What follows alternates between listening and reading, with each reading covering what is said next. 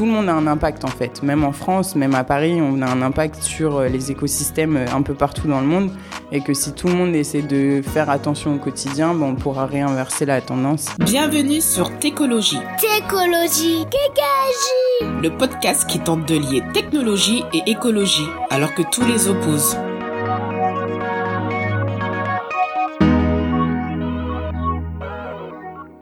Bonjour pour ce nouvel épisode de Técologie. Euh, je suis donc euh, Hélène Maître et je vais euh, interviewer trois membres actifs d'une association qui s'appelle Coral Guardian. et donc on va vous parler de mer et, et particulièrement de coraux. je suis donc avec Coco. Bonjour. Avec Ruxandra. Bonjour. Et avec Audrey. Bonjour. Alors, est-ce que vous pourriez rapidement vous présenter et surtout nous expliquer un petit peu le, but de votre association et, à, quoi, à quoi vous servez? Alors, je suis Coco, responsable communication, avec Audrey, responsable partenariat, et Ruxandra, chargée de projet terrain et co-directrice scientifique. Euh, on travaille donc pour euh, l'association Coral Guardian, qui est une asso française à portée internationale, qui a trois axes principaux de travail. On préserve l'environnement euh, plus précisément les récifs coralliens en impliquant les populations locales. On valorise la biodiversité en sensibilisant euh, les pêcheurs locaux et euh, les citoyens internationaux sur cette problématique. Et on participe aussi à la recherche scientifique. Est-ce que tu pourrais expliquer un petit peu pour les, auditeurs à quoi servent les coraux? Parce que moi, j'avoue que j'y connais rien du tout. donc, je veux bien que vous m'expliquiez un petit peu à quoi ça sert ces coraux. Alors, les coraux, euh, ce qui est déjà important, c'est que c'est des animaux, contrairement à ce qu'on pourrait parfois penser. Euh, ils abritent à eux seuls 25% de la biodiversité marine mondiale. Et 275 millions de personnes dépendent directement des récifs euh, pour vivre, que ce soit de manière économique ou alimentaire. Donc ils ont une importance considérable. D'accord, euh, très bien. Des chiffres euh, qui sont euh, effectivement que je n'avais pas en tête. Aujourd'hui, donc vous, parlez de récifs de, coraux. nous, ça nous paraît assez loin. Il y, a, des coraux qui sont français aujourd'hui ou c'est toujours des plages paradisiaques très très loin?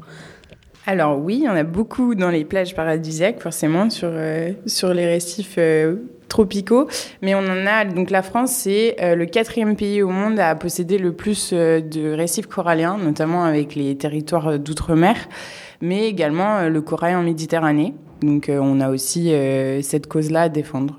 Même si pour l'instant, nous, on est surtout axé sur le corail tropical, mais on essaye de se rapprocher de plus en plus de la France. Tu dis que principalement vous êtes sur les, les coraux tropicaux. Vous, travaillez où exactement aujourd'hui?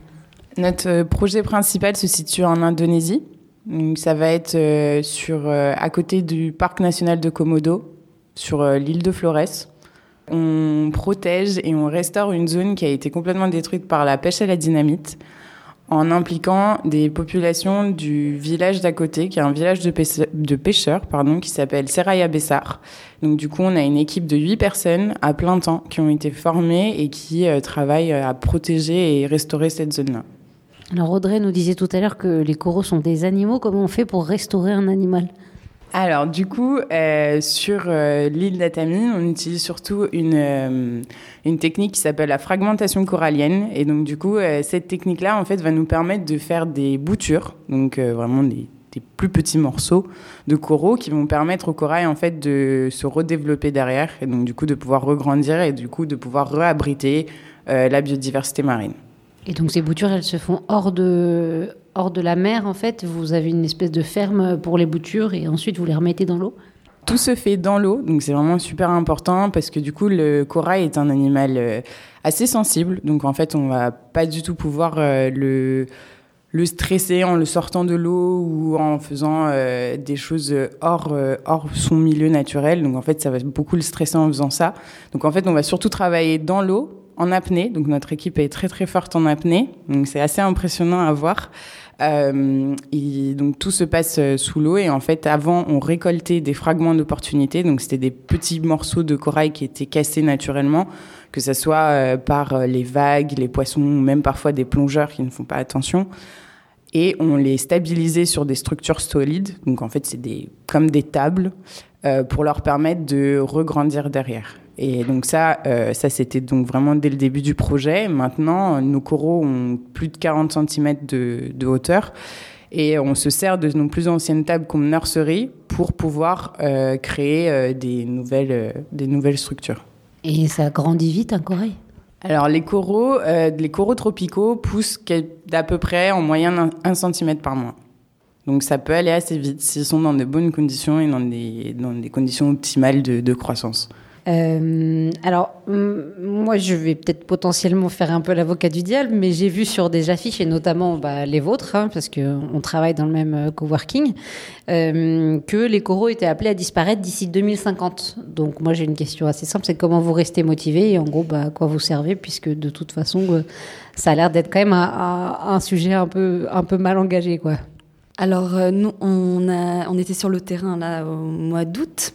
Et ce qui nous a fait plaisir, c'était de voir. Donc, déjà, notre projet, on est maintenant à 37 000 coraux transplantés sur 270 tables. Ça équivaut à une surface d'environ deux terrains de foot.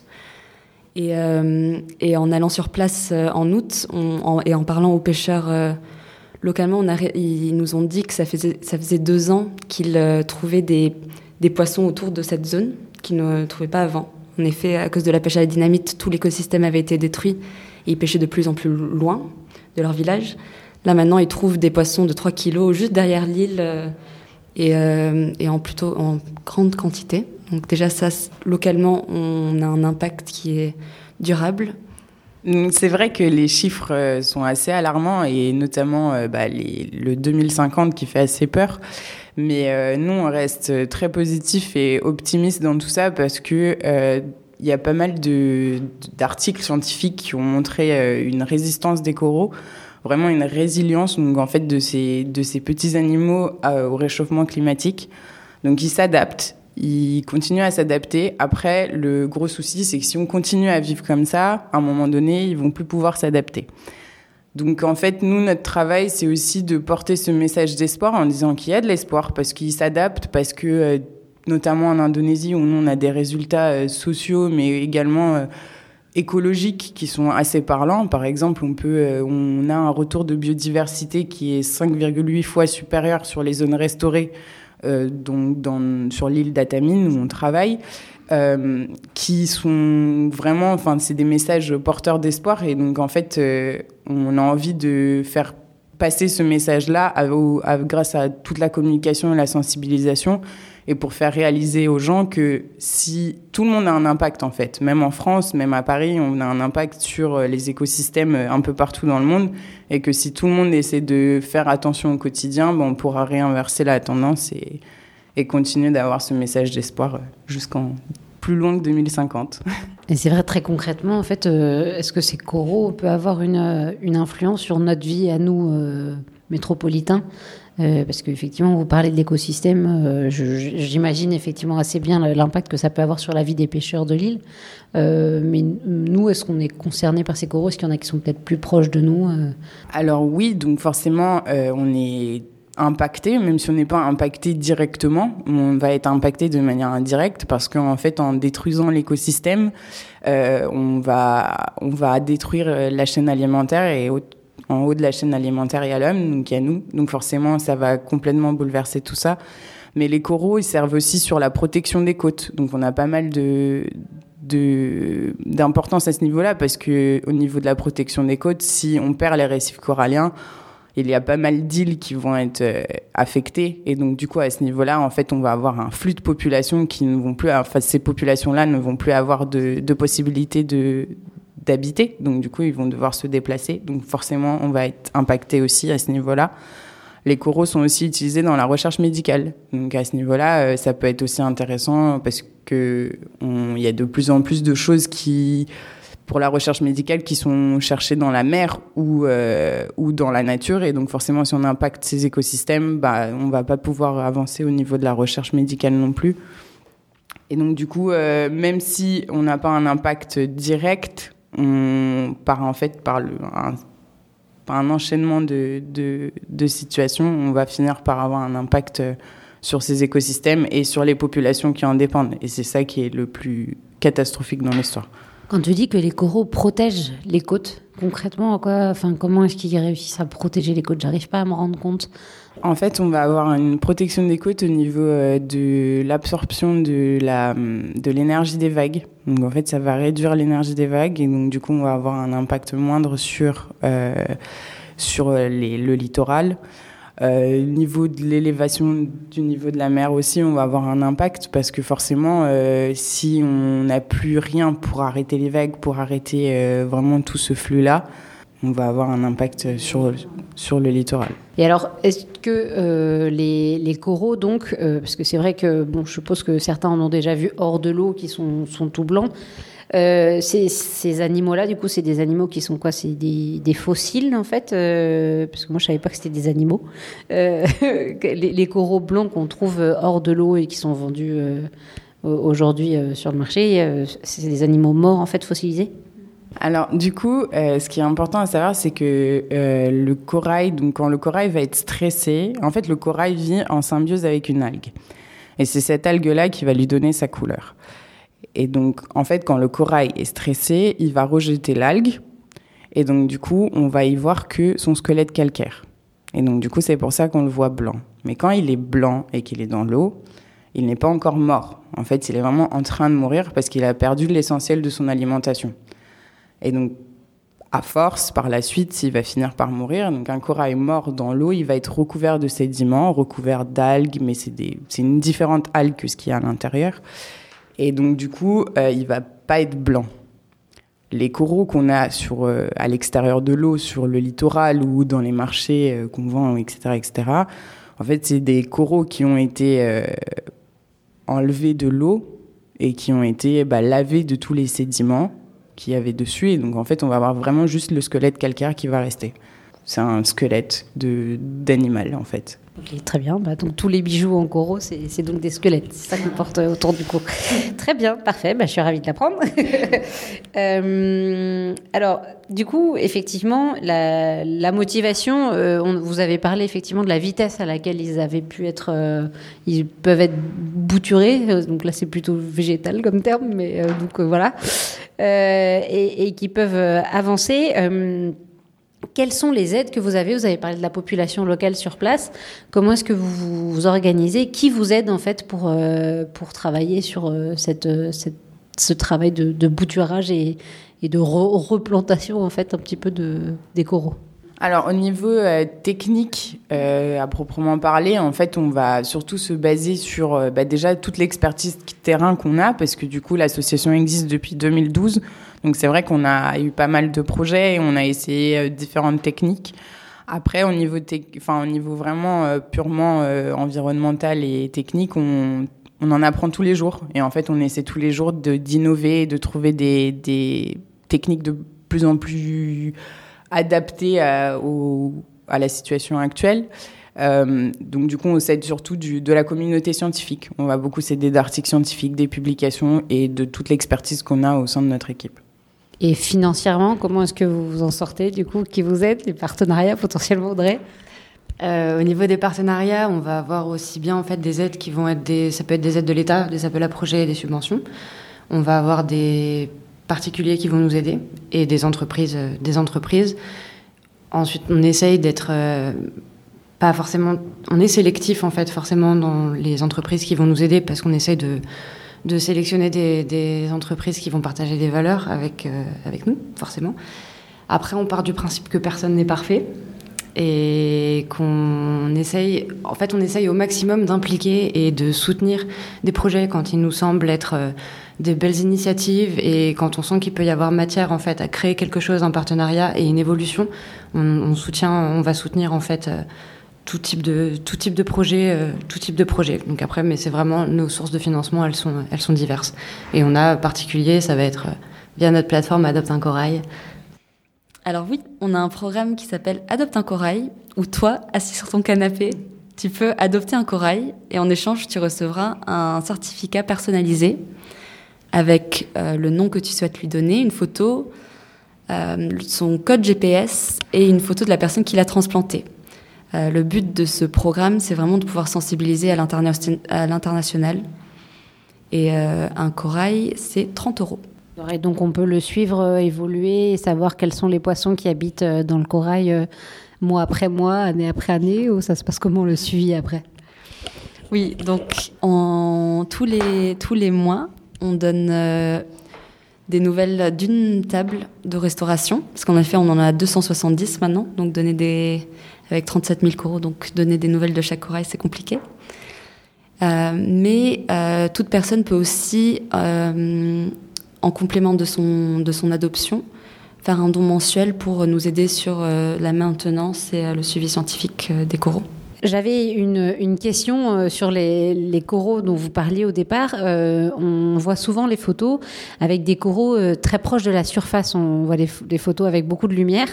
Et du coup, est-ce que c'est du coup des animaux qui habitent, qui vivent toujours à côté des, côtes, ou est-ce qu'il y en a qui sont un peu plus en profondeur et, qu'on peut retrouver à, des profondeurs diverses? Alors déjà, il existe différents types de récifs coralliens. Donc on va avoir les récifs barrières, les récifs atoll et les récifs frangeants. Bon, je ne vais pas rentrer dans les détails, mais du coup, ça va dépendre aussi de la distance avec euh, le littoral. Mais euh, du coup, nous, sur notre zone, en Indonésie, on travaille sur des coraux qui sont à des profondeurs entre 1 mètre et 7 mètres. Euh, après, il existe aussi des coraux qui vivent à des plus grandes profondeurs, notamment par exemple 30 mètres, voire même une centaine de mètres découverts récemment. Et est-ce qu'ils sont tous impactés ou est-ce que ceux qui sont plus en profondeur sont un peu protégés de, l'activité humaine? Alors malheureusement, ils sont tous impactés. Donc les récentes études montrent que même les coraux de profondeur sont impactés par le réchauffement climatique. Après, euh, les études montrent aussi qu'ils ont une plus grande résilience. Donc en fait, euh, il y a pas mal d'études qui sont faites pour essayer de voir les mécanismes qui, qui, sont, qui sont subis en, sur ces coraux-là, donc les coraux de profondeur, pour essayer de les adapter sur les coraux de surface et pour du coup essayer de développer une plus grande résistance euh, des coraux qui sont plus impactés. Tout à l'heure, quand tu nous parlais des gens qui bouturent euh, vos, vos, coraux, tu nous disais que les, les, gens qui interviennent dessus travaillent en apnée. Euh, pourquoi est-ce qu'ils travaillent en apnée? Pourquoi est-ce que vous leur donnez pas des, des, bouteilles d'oxygène pour travailler plus facilement peut-être? Alors, euh, parce qu'ils ne veulent pas. euh, en fait, les personnes qui travaillent avec nous donc, sont originaires du, du village de Seraya Bessar, qui sont des badjos. Donc, les badjos sont des nomades des mers. Donc, c'est des personnes qui, sont, qui ont un rapport très très proche avec la mer et qui apprennent à nager dès leur plus jeune âge. Donc, ils sont vraiment très à l'aise dans l'eau. Et en fait, ils préfèrent nager librement. Donc, euh, même parfois, ils refusent des palmes ou d'autres d'autres équipements parce qu'ils préfèrent vraiment nager de manière beaucoup plus libre. Ils se sentent plus dans leur élément à ce niveau-là. Donc, du coup, bah, nous, on, on s'adapte à ce qu'eux préfèrent. Alors, j'avais une, question, euh, c'est le but effectivement un petit peu de ce podcast, c'est en quoi euh, la technologie peut aider à, avancer euh, pour la préservation de l'écosystème. Et, donc aujourd'hui, sur quelle technologie vous travaillez et, en quoi la technologie vous aide, vous, à, avancer dans votre association et dans le travail que vous avez entrepris? Donc oui, la technologie nous aide beaucoup. On travaille euh, en ce moment en collaboration avec la base Tech à Paris, qui nous aide sur tout, tout notre, tout notre site internet pour rendre pour que la sensibilisation se fasse de manière plus fluide et, euh, directe. Et aussi euh, notre plateforme que notre plateforme de don adopte un corail soit plus sympa pour l'utilisateur. Mais nous, nous en ce moment on travaille sur un sur un projet de réalité virtuelle on a des vidéos en 360 de nos tables de restauration en Indonésie et on aimerait pouvoir les partager lors de conférences par exemple en utilisant des casques 360 pour que les utilisateurs puissent être euh, immergés dans notre, euh, dans notre zone euh, restaurée et avoir peut-être comprendre plus facilement notre, notre message et nos actions parce que c'est en effet une, une cause qui peut paraître lointaine et quand on vit en métropole par exemple. Et donc le but du jeu, c'est d'avoir un avant-après, de, de, se rendre compte de l'évolution. Aujourd'hui, qu'est-ce que vous avez comme, comme support effectivement vidéo euh, On voit tout de suite la différence euh, avant et après votre passage? Pour l'instant, au niveau des vidéos, c'est plutôt des vidéos euh, de nos récifs en très bonne santé. Mais oui, l'idée, ça serait, lors de nos prochaines missions sur le terrain, de, de prendre d'autres visuels, d'avoir des avant-après en 360. Et alors, pour ceux qui ont potentiellement peut-être pas trop envie d'aller faire 12 heures de 12 heures d'avion pour, pour voir ces coraux-là, est-ce que dans les, sur les littoraux métropolitains, on peut voir aussi des récifs coralliens ou est-ce que c'est vraiment un peu réservé aux zones tropicales? Alors, on va avoir des récifs euh, beaucoup plus proches. Hein. Donc, euh, typiquement en Méditerranée, on va avoir du corail. On va avoir du corail euh, rouge, notamment, qui est surtout utilisé pour tout ce qui est bijoux. Mais ça ne va pas être en fait le même corail. Donc, il ne va pas se travailler forcément de la même façon. Mais euh, la France, déjà, est le quatrième pays au monde à posséder le plus de récifs coralliens dans le monde, donc grâce notamment au territoire d'outre-mer.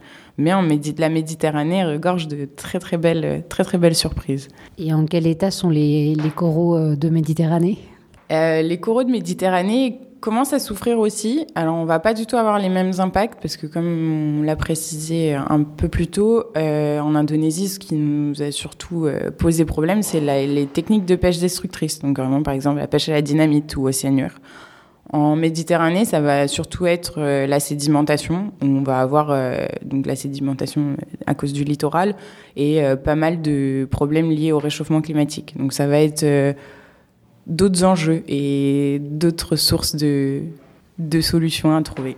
Alors, donc aujourd'hui, votre chantier principal et même, j'ai l'impression, unique, euh, se trouve en, en, Indonésie et il fonctionne plutôt bien. Euh, du coup, euh, le, succès de ce chantier doit potentiellement vous donner des, velléités d'expansion. Comment est-ce que vous voyez l'évolution de votre association à, court, moyen, voire même long terme? Euh, Comment est-ce que vous avez l'envisagé, vous envisagez l'avenir? Alors notre but, c'est vraiment d'essayer de se répandre un peu partout dans le monde parce qu'en fait, on a un modèle qui marche, que ce soit au niveau social, au niveau environnemental ou même au niveau des données scientifiques.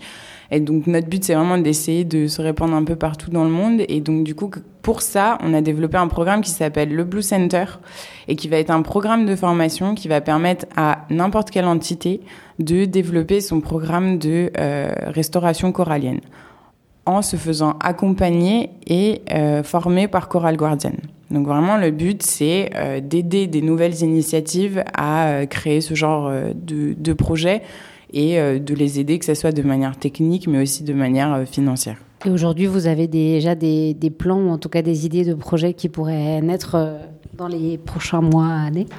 Euh, oui, alors du coup, on a des projets qui sont vraiment en cours, en cours d'élaboration. Donc, on va se rapprocher un peu plus de la France.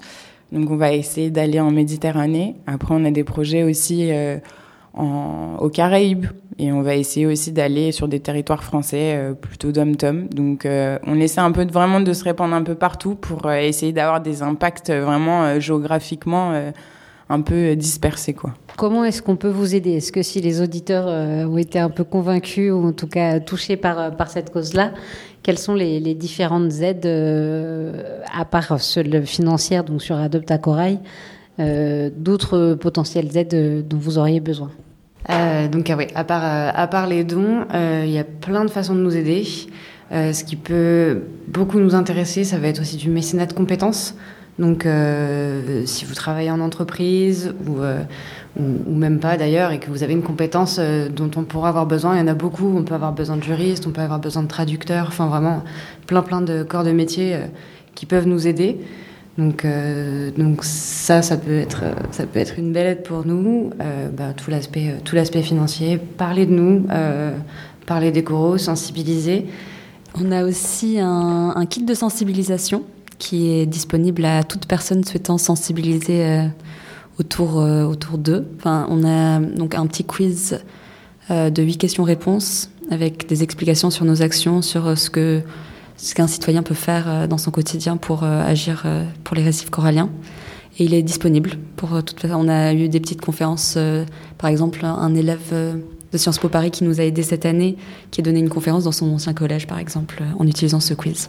Et sinon, au niveau technique, on, est, on a toujours besoin pour de nouveaux projets de, graphistes, développeurs, designers qui souhaiteraient nous aider à rendre nos, nos plateformes euh, plus, plus accessibles aux utilisateurs. Donc là, actuellement, vous travaillez avec la, base tech, qui est effectivement un collectif donc de développeurs, je le rappelle, qui, qui peuvent s'engager sur des projets effectivement euh, à impact. Mais euh, si vous voulez aller directement travailler avec Coral Guardian, vous pouvez aussi avoir le, lien sur leur site.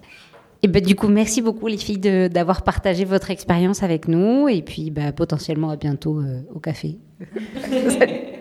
Merci. Merci. Merci.